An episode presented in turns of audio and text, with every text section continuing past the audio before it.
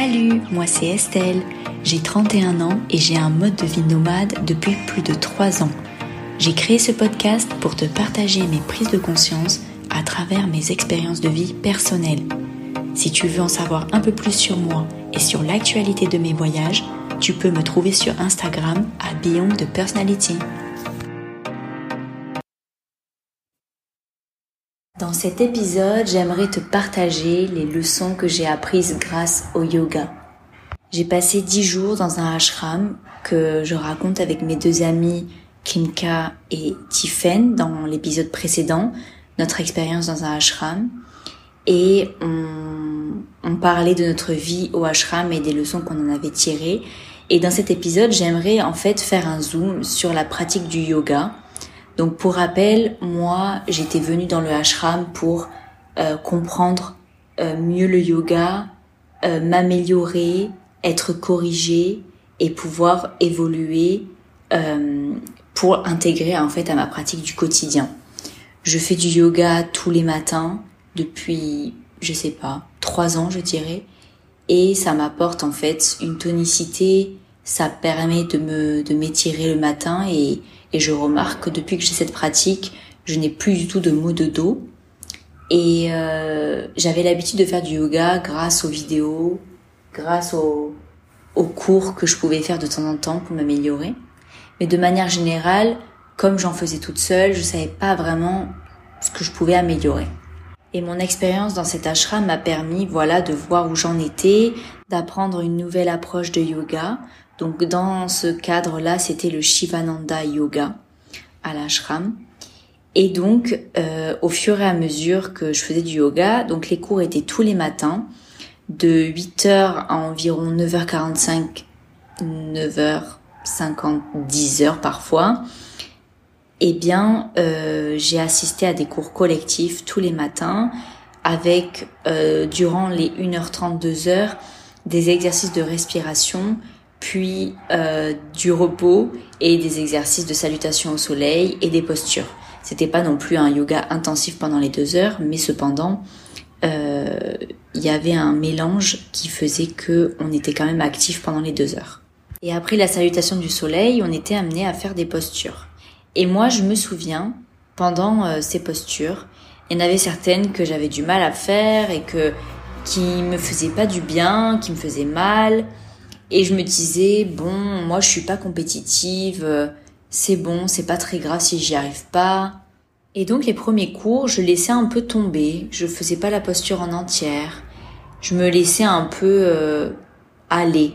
Alors aujourd'hui, je peux dire que je me laissais aller, mais sur le moment, j'avais vraiment l'impression de me respecter et juste de ne pas faire ce que j'avais pas envie. Et en fait, à un moment donné, j'ai eu un éclaircissement et je me suis dit, mais waouh, ça correspond exactement à ma vie. Quand je vis une situation inconfortable, j'ai tendance à me dire, oh, c'est inconfortable, c'est peut-être pas pour moi, peut-être que je devrais abandonner. Alors, là, ces derniers temps, il m'est arrivé pas mal de situations inconfortables et je suis allée jusqu'au bout et j'ai vu euh, que ce n'était juste pas euh, parce que je devais les abandonner, mais plutôt parce que je devais persévérer. Et en fait, j'ai remarqué que mon comportement dans la vie était exactement le même dans ma pratique du yoga. Et quand j'ai compris ça, ben vraiment j'ai eu un petit choc et je me suis dit mais c'est pas parce que Estelle que les situations, les postes que tu es en train de vivre ne rentrent pas en résonance avec ce que tu veux que tu dois les abandonner. Je me disais voilà, t'es juste pas quelqu'un de compétitive et que c'était ok de ne pas tenir, mais en fait ça mettait juste en lumière mes difficultés à vivre les situations inconfortables et, et donc en fait dans ma vie et dans la posture du yoga. À partir du moment où j'ai compris ça, j'ai mis de la lumière et donc j'ai continué à persévérer sur les, les poses et donc ça m'a permis d'aller jusqu'au bout et de réussir des poses que je pensais jamais réussir. Comme quoi, il faut aller au bout de toute difficulté. La deuxième leçon, c'est qu'avec la discipline, on peut tout faire. Alors ça, théoriquement, je le savais déjà, mais le yoga m'a vraiment initié à ça. C'est-à-dire que pendant les dix jours, j'étais obligée d'aller tous les matins à mon cours de yoga et comme on était en collectif, je pouvais pas me permettre de dire bon j'arrête, je m'en vais, euh, je stoppe quoi. J'étais obligée d'aller jusqu'au bout et puis en plus j'avais aussi envie de jouer le jeu. Et au fur et à mesure des jours qui passaient, je me suis rendu compte que des postures que je pouvais pas faire il y a encore une semaine, j'y arrivais et vraiment j'ai vraiment été choquée avec le fait d'être disciplinée chaque jour, de m'imposer cette tâche et de voir l'évolution. Et je pense que c'est vraiment exactement pareil dans la vie.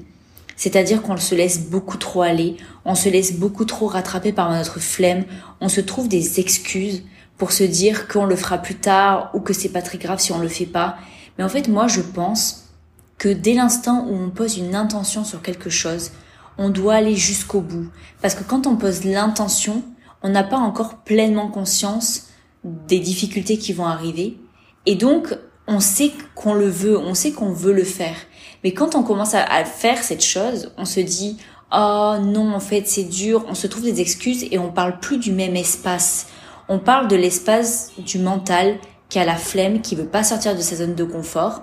Alors qu'au début, quand on a l'intention de faire quelque chose, on parle de l'espace de l'âme, de, de l'envie, de l'élan du cœur. Et je pense qu'on doit vraiment toujours se remémorer de quel espace on parlait à la base et qu'on doit continuer, même si on fait face à des difficultés et même si on, faisait à la base cette chose que pour nous et qu'il n'y avait pas vraiment d'enjeu. Parce que c'est par ces petites choses qu'on fait qu'après, à la fin, on arrive à faire des choses incroyables. Bon, je vais pas inventer cette théorie, hein, on le sait, mais le yoga m'a vraiment montré concrètement, physiquement, j'ai vécu des poses que j'arrivais pas du tout à faire qui me semblaient insurmontables et que je me voyais faire après, j'étais choquée en fait. Et du coup, j'ai compris à quel point je me limitais dans ma vie du quotidien et à quel point je pouvais étendre cette discipline du yoga à d'autres domaines dans ma vie. Et vraiment, j'essaye de l'appliquer. J'essaye de, de continuer à, à faire des choses qui me tenaient à, à cœur à la base, de me rappeler de pourquoi j'avais initié certaines choses et que même si avec le temps je vois plus trop le sens, de me dire non Estelle, à la base, quand tu étais lucide, quand tu as eu l'élan de ton cœur, qu'est-ce que tu voulais faire, quel but tu visualisais? Et donc même si à ce moment-là tu as l'impression que c'est un peu nul, que tu vois plus trop le sens, non, tu ne te laisses pas envahir par ton état émotionnel, tu continues. Et en fait, j'ai l'impression que c'est vraiment ça le challenge dans la vie, c'est que ben, on arrive à des moments où on va initier quelque chose, on va être un peu dans cette euphorie où on va avoir ce soutien où tout le monde va nous dire ah c'est bien, tu fais ça. Ben, je vois par exemple avec mon lancement du podcast, par exemple, au tout début, j'ai eu beaucoup de reconnaissance, donc c'était plaisant, voilà. Et en fait, le challenge, c'est de continuer à faire des épisodes, même si maintenant, peut-être que les personnes vont moins faire des remarques, non, je continue à faire des épisodes parce que je continue à me montrer à moi-même de quoi je suis capable et surtout je me respecte en me disant que à la base je me suis dit que je voulais en faire une fois par semaine. Alors je continue à part si vraiment il y a une urgence. Et je trouve que ça met de la lumière à, nos réflexes mentaux, à notre flemme qui peut venir prendre le dessus et aussi au manque de reconnaissance qui, peut parfois nous amener à remettre en question ce qu'on est en train de faire. Et quand on est auto-entrepreneur, ben c'est fondamental de se rappeler les raisons pour lesquelles on faisait cette chose et de continuer malgré le fait que plus personne peut-être n'est là pour nous dire ce qu'on a à faire, nous reconnaître ce qu'on est en train de faire. Non, je suis le leader de ma vie et euh, je vais continuer. Et la dernière chose, bon, qui est un peu plus légère, mais quand même, c'est la souplesse.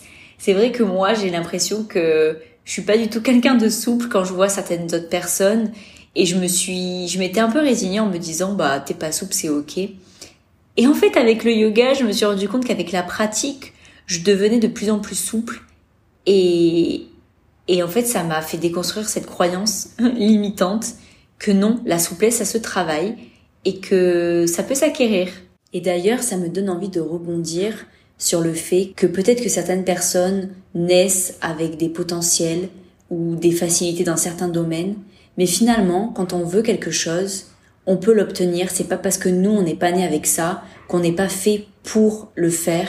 Non. Tout ce travail seul, la seule condition pour moi qui est en jeu, c'est la motivation intérieure, l'élan intérieur de vouloir atteindre ce but. Voilà, j'espère que cet épisode t'a plu et que tu as pris autant de plaisir à l'écouter que j'ai pris à l'enregistrer. Je te dis à très bientôt pour de nouveaux épisodes.